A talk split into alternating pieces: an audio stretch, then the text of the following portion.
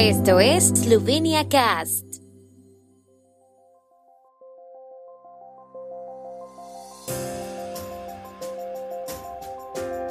Noticias. Primer ministro Golob pidió a ministro de Exteriores austriaco que se eliminen los controles en la frontera con Austria. La vicepresidenta del Parlamento ucraniano en visita oficial a Eslovenia mesa redonda en Slovenska Bistrica sobre el dominio de la lengua eslovena en la integración de extranjeros.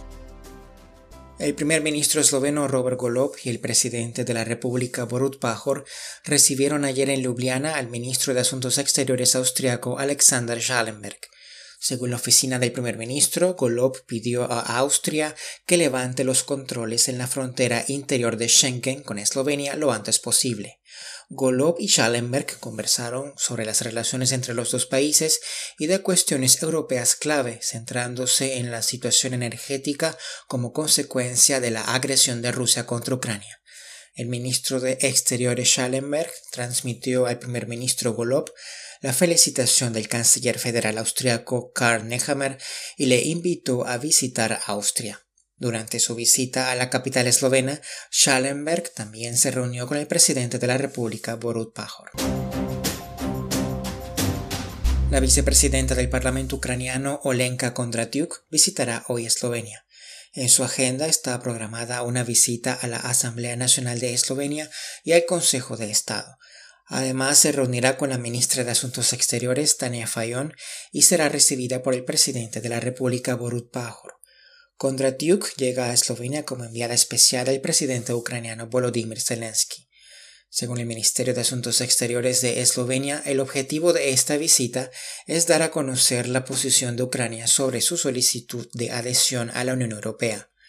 Aunque la Unión Europea apoya la integración de Ucrania, también advierte que no puede haber atajos y que el proceso será largo.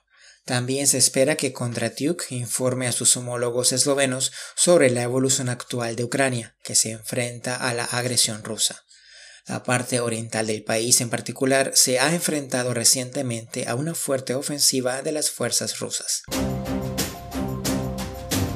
En Slovenska Bistrica, donde el número de extranjeros aumenta constantemente debido a las necesidades del mercado laboral, se celebró ayer una mesa redonda en la que se debatieron los retos de la integración de los extranjeros en el entorno local, especialmente en la educación y la sanidad.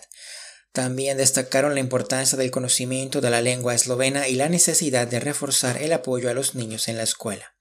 Según los datos de la Unidad Administrativa de Slovenska Bistrica, los extranjeros representan alrededor del 6% de la población total de la municipalidad de Slovenska Bistrica.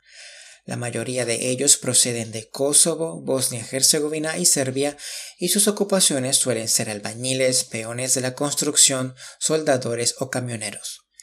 Grega Malec, jefe de la División de Migración Laboral del Ministerio de Trabajo de Eslovenia, dijo que solo se puede contratar a un extranjero si no hay un candidato adecuado en el registro de desempleados de Eslovenia.